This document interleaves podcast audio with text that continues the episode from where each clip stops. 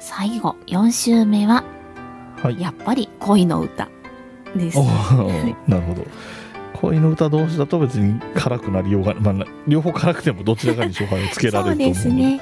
はい。で、はい、一週目に私が言ったんですけど、なぜか私が女性の歌が苦手だとああっていうのはいもあはいるので、えっ、と、男性の歌2種、女性の歌2種を対決させたいとあなるほどなる思ほいどます。その方が、あの、はいひ等しくいけるかなという。 そうねはい。はいで、男性の歌の2種はですね、私の大好きな2種なんです。うんうんえ1種目は、中納言厚忠。また中納言ですね。そうですねはい。藤原の厚忠です。厚田だはいちょっ。と待って。ちょっと待って中南の厚田なんか出てくるかなと思ったら、なんか候補の中にいなかったので、ちょっとびっくりしました。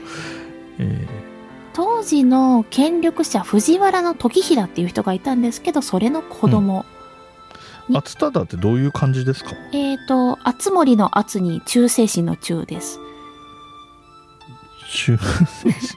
忠えー、忠犬の忠忠犬八公の忠ああ、ただですね。はいあ中世史ね。はいはいはい。はい、はい、はい OK です。すいません。はいでは歌に行きます愛見ての後の心に比べれば昔は物を思わざりけりうん。えー恋しい人とついに王政を遂げてみた後の恋しい気持ちに比べたら昔の思いなどないに等しいほどのものだったな。ああ、はいはい。はい。まあ、状況的には絹絹の歌おーえ思いを遂げて明けた後の朝にうんうん詠うんむ歌でしょうか。うーん。うん。あれですね。はいあのー今流行りの蛙化現象の逆の感じですね。はい。はい。はいはいはい。なんか、えあのその蛙化現象はまあまああの流行りのあれで言いましたけど、はい。それもあるじゃないですか。なんか。そのあの蛙化現象って要は、えっと片思いし続けてて向こうが振り向いてくれたら、はい。急に冷めちゃうみたいなことじゃないですか、ええええええざっくり言うと。はいでこういうこともお昔からあるじゃないですかその蛙化現象って言葉は新しいけどはい。追い求めてる時は夢中だったけどええ。いざとないざことが済んだ後とかになるとはい。急に冷めてしまうとか要するに手に入ったらどうでもよくなっちゃうとかさええええええええ。よくある。るじゃないですか言葉とはいいはうか表現としては。そうですね。でだからそれもだから昔からあることではあるんだけど、はいその逆ではい。えっと、思いを遂げたればこそは彼があの悲しいとか悔しいとか惜しいとかええええええ。みたいなこともこれもやっぱり一方でよく言われることだとも思うんですよね。はいうん、それこそねなんか僕古典を読んだりしてたので、はいはい古典なんかではやっぱりよく出てくる表現のような気はするんですよね。あーそうですね。うんうんずっとこう遠くから思い焦がれていたんだけど、うんいざこう現実に自分のものになってしまって、うんで、その事後 ですよね。ちょっと色気のある言葉で言えば。うんうんで、になってしまうともう愛おしくってしょうがないというか、うんうんうんはい。もう、こんなに思ってしまうんだったら会わなきゃよかったなぐらいのあはいはいはいはい、は思いでしょうか。うん、なんかうまくいってる恋の表現でよくあります ね。そうですね。あの会えるのは嬉しいけど会うと別れが辛いからみたいな 言い方とかもあるじゃないですか。はい。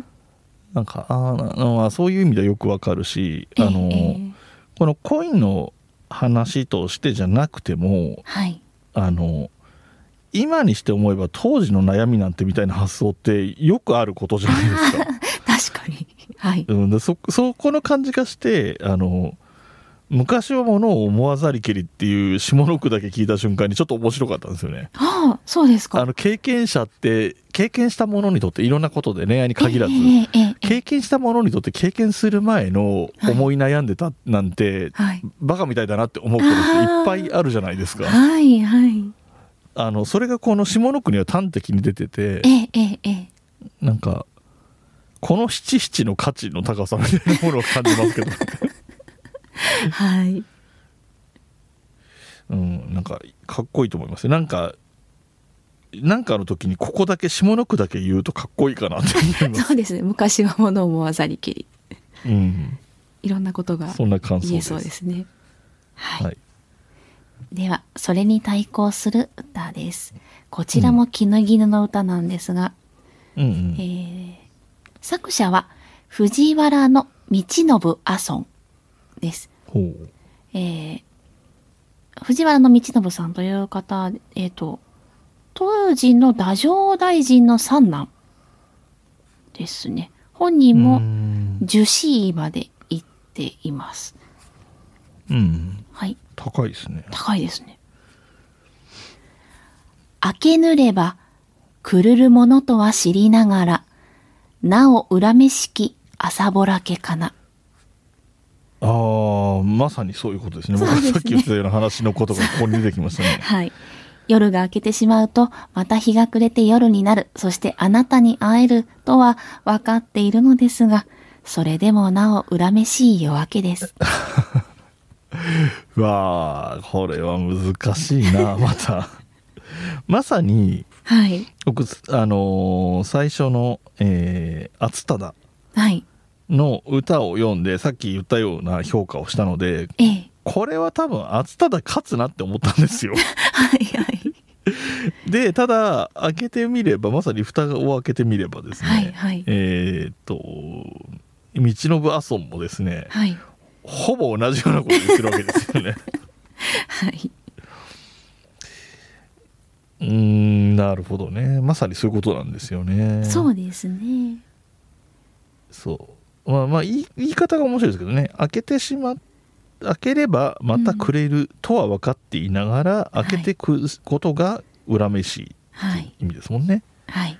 一瞬でもあなたと別れていかなければならそない。うそうそうそうそうはい。で開けた時にまた会えるって分かってるけど開けてしまうと一旦別れなければいけないっはい。てことですよね。はい。なるほどよくまあこの2つがす好きな2種っていう のもあのこう一貫性があってよく分かりますよねそういう意味ではね。ね。まあそうかそしてあれなんですねやっぱり同じようなシチュエーションの話をしてるからはい。あのこれ「愛見て」って「愛」って「愛見て」の「愛」って何ですっけえっ、と、会う、えっ、と、ん愛見て、愛あ見て会。うか会う方ですね。愛うんあ会うってこと会ってみあてはい。会ってみて、あー会うも見るも、えー男女が仰せを遂げたり、ちぎりを結ぶ意味で使われる動詞だそうでうす。んうんなるほどうーんなるほどねまあ似てるわなやっぱり歌の感じがなそうですね。まあ、両方ともね、そういう歌ですから。そうですねまあまあ状況がねいシチュエーシ 状況ョンががそのままそうっていうのもあるからね、はい。まあまあまあ音声の明けた朝だからそういうテンションだろうなっていうそそのうですね。ねいう感じはするけどうーんえー、厚忠にしおますはい。まあ決め手はそのやっぱりそのさっきも言ったようにその昔のはい。ことを思ってあの頃はの考えてたことなんてってなる気持ちはいはい。過去の自分と比べて過去の自分が大したことないと思えるぐらいそのき今の気持ちの強さはい。が出てるかなというところうんうんうん。でその強さの中身に相当する部分がえっ、と道信が道信阿孫がはい。歌にしてる内容だと思うのでうんうんうん。うんとどちらかというと厚忠の方の歌は道信の歌を内包してるような印象になったので、ああそうですねうんうん、はいまあそういう意味では篤忠の方に軍配と、はいわかりましたはいでは最後の2種になりますはいはいうん、最後の2種い1種目は泉式部のおおです有名人はい。あらざらん、この世の他の思い出に、今ひとたびの王子ともがな、会うですね。王子ともがな、です。もうすぐ私は死んでしまうでしょう。あの世へ持っていく思い出として、今もう一度だけお会いしたいものです。うんうんうんなとるいほどうね意味になりますね。うん死のとこにある。もうここで死んでしまうんだけど、うんうんえーあの世へ持っていく思い出にもう一度だけあなたにお会いして愛していただけたらと思うばかりですというこれもストレートな愛の歌です。そうですねはい、これ泉式部自身の背景とはどういう関係なんですかねえー泉式部はとにかく濃い大きい女性としてとても有名なんですね。えーうん彼女が書いた「泉式部日記」という平安の日記文学の代表作があるんですけど、うんうんうんこれももうどれだけ自分がモテたかっていうのを自慢してるっていうぐらい の内容のものなんです。はいはい。えっ、と、最初の旦那様と数年で破局し、うんで当時の親王と結ばれ、うんその親王が1年ほどで病死して、ああ今度はその弟と結ばれ、うん弟も若くして病死してしまい、はいはい。で、道長から浮かれ女って 言われてしまったんです けど、しかも父親からは感動されてしまい、おお、はいで、それにもめげず、えー一条天皇の奥様中宮彰子に仕えて、またうんうん藤原康政という方と結婚しています。うーん、はいで、だけどこのうん歌そのものは本当に病の床について読んだ歌のようで、ああそうなんですね、えはいこの方自体は別に短命ではなさそうですよねそうですね。はい。一え体ーこの歌を誰に向かって読んだのだろうという疑問もそうですねありますけれども。なんかまあ恋大きい女だったんだったらまあしょうがないのかなって思うけ ど落ち着かなかったんだなその死にそうな時までこんなこと言ってるであの ほら若くして病気になってるんだったらまだわかるんですよはい。あのなんだろう世界世界中みたいになるわけですよ若くして不治の病にかかってしまってはい。最愛の人にもう一度会いたいっていうんだったら全然わかるんですけど、はい。俺だけの変遷を重ねてきてそれなりに大人はい。分別のある大人である時にまだこんなこと言ってるのかっていう感じになる とちょっとどうかなとは思いますね。あの判断が難しいところですそう。ですね。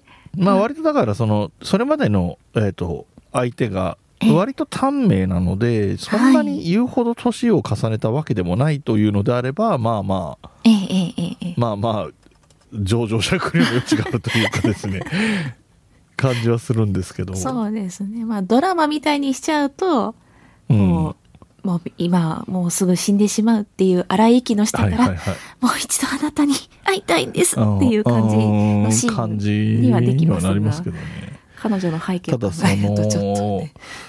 と特会閉会じゃないんで向こうが亡くなったりしてるから仕方ない部分はあるんだけど、ええええええー、とまたいつものように落語を落語の話をちょっとすると「短命」っていう落語があるんですね。えあはいえーこれ、まあ、いわゆる下ネタというか下品な方下品というと語弊があるなはい汚い話じゃなくて、あーえー、ワイダン寄りの方の下ネタなんですけれども、えええええええー旦那さんが早死にするはいで何人も3回目の結婚とかなのかなやっぱりおおだちょっと似てるんですよ泉式部と。はいで、えーなんでかっていうのが分かってる人と分かってない人の会話がひたすら続くんですよ。はいで、えーこうご飯を朝食べてこう茶碗を渡すとちょっと指が触れたりするわなみたいなこと言ってで目が合うわなそこにいるのは美人だわなっていう話をはい。切々としてはい。 「な短命だろ」って言うんだけど「いやわかんねえな」っていうのをひたすら繰り返すんですよね。はい。はい。はい。えー要するにいい女だから、ああ。まあ、性も子もつき果てるみたいな意味なんですよ。なるほど。うん、っていう話があってええ。ちょっとそれを思い出しましたっていう話がしたかっただけなんですけどね、はいはい本当になんか落語のポッドキャスト始めてからどんな話からでも落語に持っていけるなってなってきてますけ どねそれは落語の間口がせ広いっていうことですよね。まあまあそうなんでしょ うね、いまあ、いろんな神羅万象に触れてるとも言えるかなとは思いますけどええ。えうんまあまあえーかといって好きな感じはしないですけどねっていうことだけ言っときましょ うかえ。はい。はいはい。では、それに対する2週目です。うんうんうんうん今度は赤添赤染えもんという名前の方です、うん同じぐらいの時代の方ですかね、へえ、はい、泉式部と並ぶ菜園と言われていましたうんうん、はい安らわで寝なまし者をさよふけて傾くまでの月を見しかなこんなことならぐずぐず起きていないで寝てしまったのにあなたを待っているうちにとうとう夜が更けて西に傾いて沈んでいこうとする月を見てしまいましたよはいはいはいはいこっちはちょっと恨みがましい感じでしょうかね、そうですねはいただ似たような歌ありましたよね他にもそうですねはいうんまあその通い婚的なものがん前提となっているからこはれいはい来るのを相手が来るのを待っているっていう状況は日常的ある意味では日常的にあったことだろうしえええええでそれが来なくて寂しい思いとか悲しい思いをするとえか、はいどうせ来ないんだったらもう寝ちゃえばよかったみたいなのも全然わかるええええええ話なんですがはいややありありふれてる感はありますねこの百人一首ぐらいの世界の話としては。そうですねただまあちょっとうんなんでしょうね、カラッとしてるという印象を受けるんですあね。ーああーーそうかそうかうん、まあまあそうね恨みがましいとは言ってもそうそうそのぐらいのねサバサバ感みたいなのはありますね。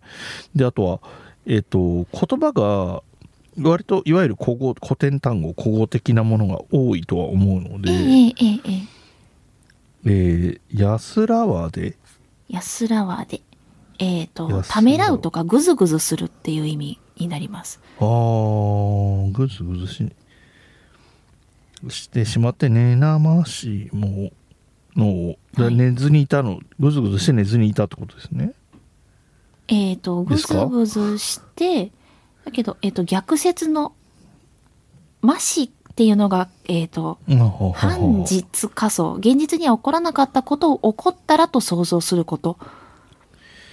はははは、うんで、物をが逆説になるので、もしあなたが来ないことが分かっていたら、を仮想して寝てしまってただろうに、という、はいはいはいはいですね。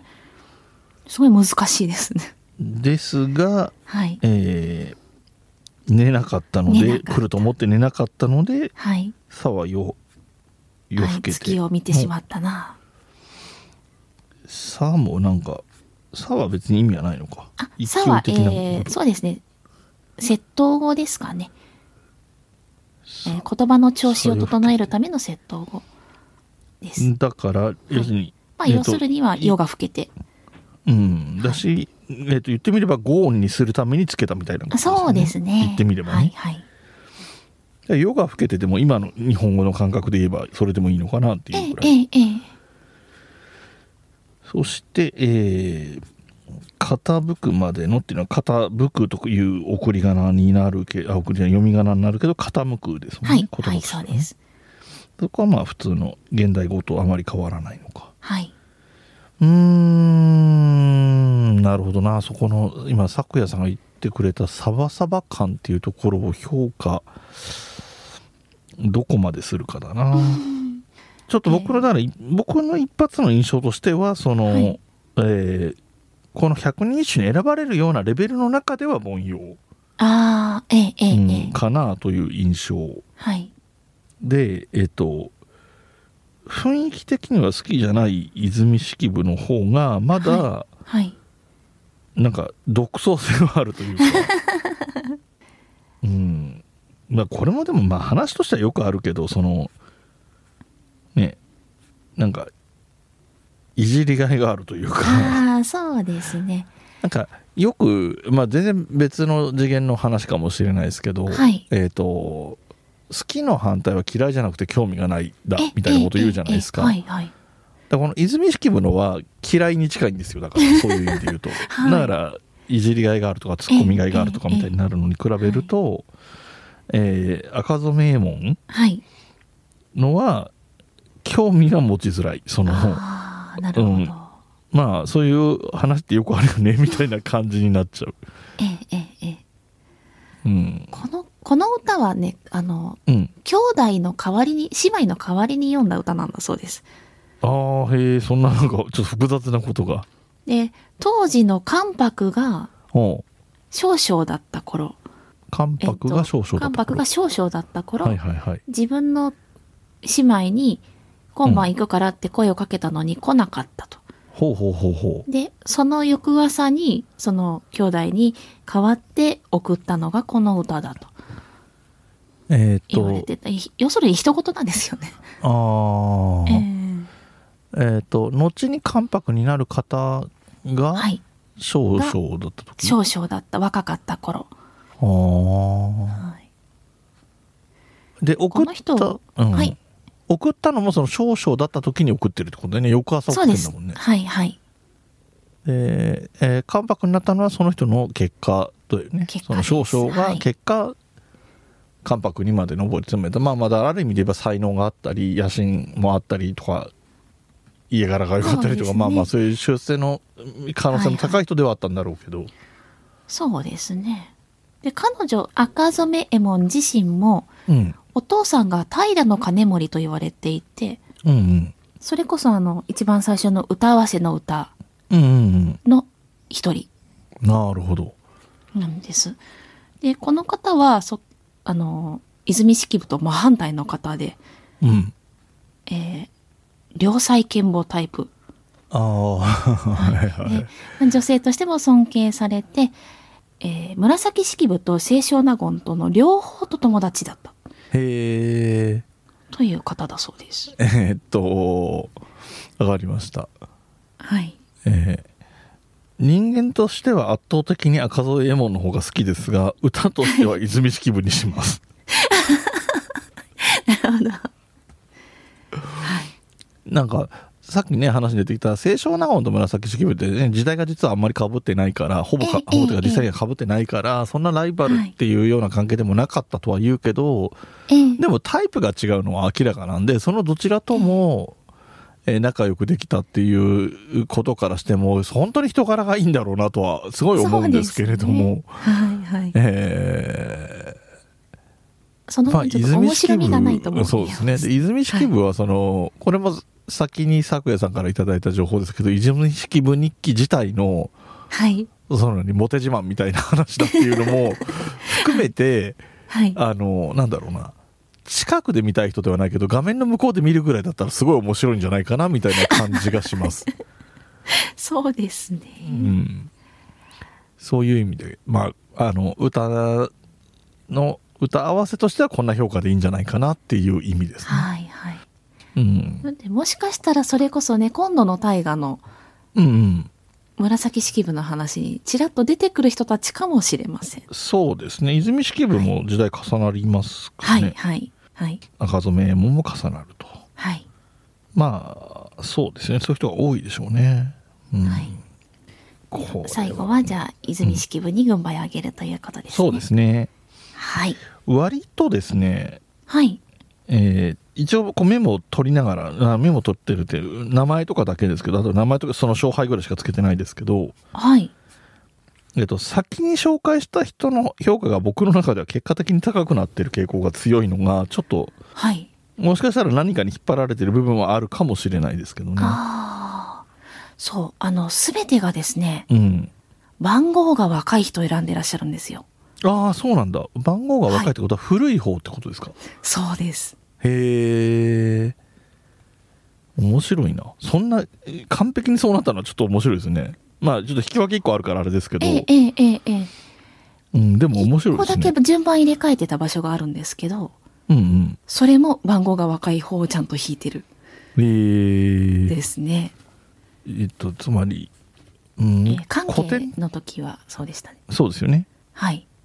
あとあれは伊勢と紀貫之は伊勢と紀の貫之も、えっと、紀の貫之が36 5番で、うん伊勢が61番。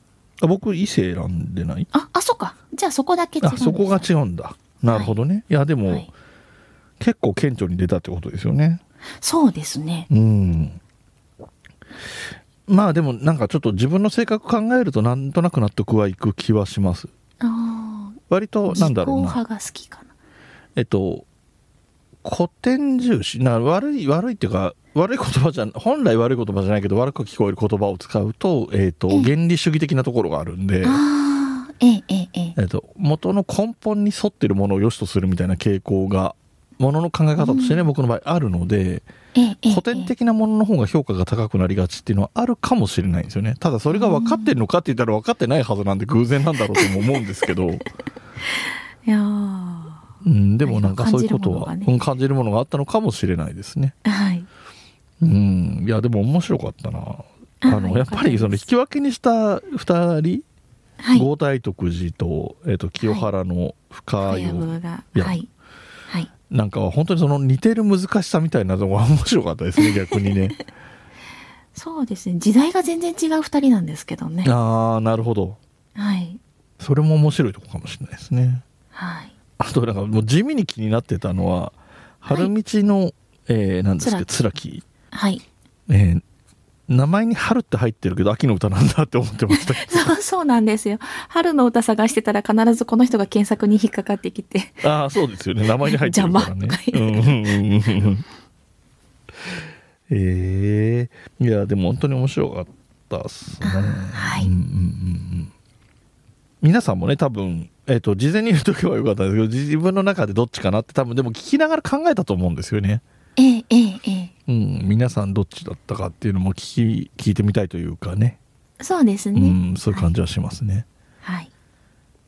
なんかまあお一方ずつの話ももちろん聞いてみたいですけど完全一致とか完全真逆みたいな意見の人がいたらちょっと聞いてみたいなとは思いますけど ねはい。ぜひぜひ教えていただきたいですね。はいはい。というところで大丈夫なのかな、はい。 はい、お疲れ様でしたっていうか、なんかはい僕もそこそこ疲れましたけれど も。そうですよね。風に巻き込みました。いいじゃあ、えーガチャの方も回していこうかな。いいですかははい。はい。大丈夫です。ーい。あれ、またなんか嫌な予感がするな。あらら。あ、出てきた。はい、出ました。はい。おお懐かしいですね。おはい。えーものの名の庭です。おー。私のターンになりますね。はい。はい。えっ、と、これ結構前に出てからだいぶ間空いてるんで、ええええええ。時々考えてたりはしたんですけど、はい。あのーなかなか難しいんですよね、これ。あのーなんていうのかな。えーどうアプローチするかとかね、どの程度限定、その、こういうジャンルって絞るかとかの加減とか、ええええええ。あと1周目2周目3周目4周目っていうところに関連性を持たせるか持たせないかとかなんかね考えることが意外と多いんですよ。そうですよね。うん、でもう前にえっ、と雨の名前なんていう話もねえいただいたりもしてたんで、そういうのもまあ頭の中には入ってるんですけれども、そうですね。あとあの、うん、落語のうんうん時に使う道具とか、あー場所の名はいはい前とかも、もしあったらお伺いしてみたいです。あー落語ね落語か落語だけで普通に4週できるだろうとは思うけ どうーんまあまあまあまあじゃあなんかはい。いろいろまあ多 分バリエーション豊かな感じになるんじゃないかなって気はしてますがはい。はい、えー考えて、えーできればね少しクイズ的な形も入れたりとかはいできた方が楽しいかなと思ってるんで、その辺も踏まえて考えておきます。はい、はい、わかりました。で、えっ、と、12月がに、え、10ごめんなさい。12月か。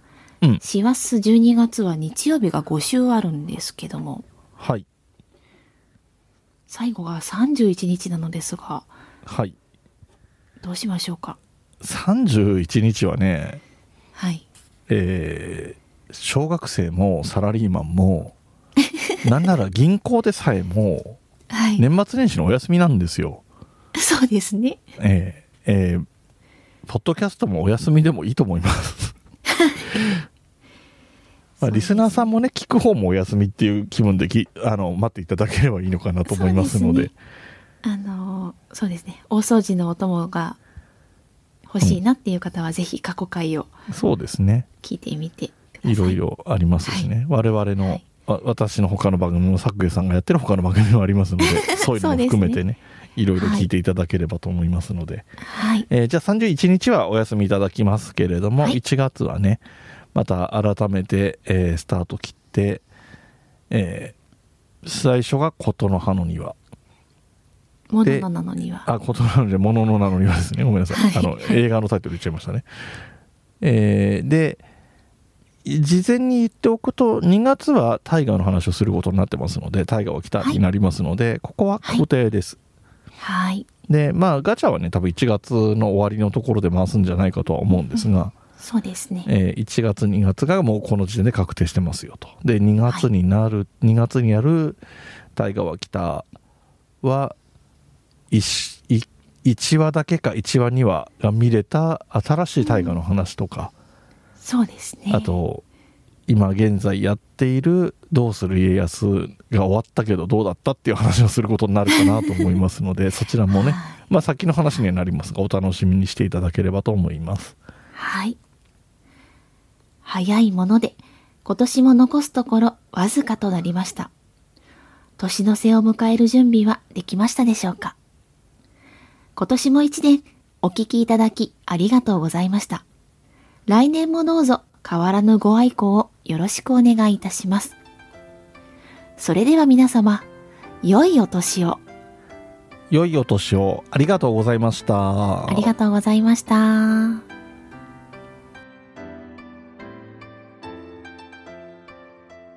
文ガチャではご意見、ご感想、話してほしい話題などを募集しています。メールアドレスは文ガチャ06アットマーク gmail.com b u n g a c h a 0 6アットマーク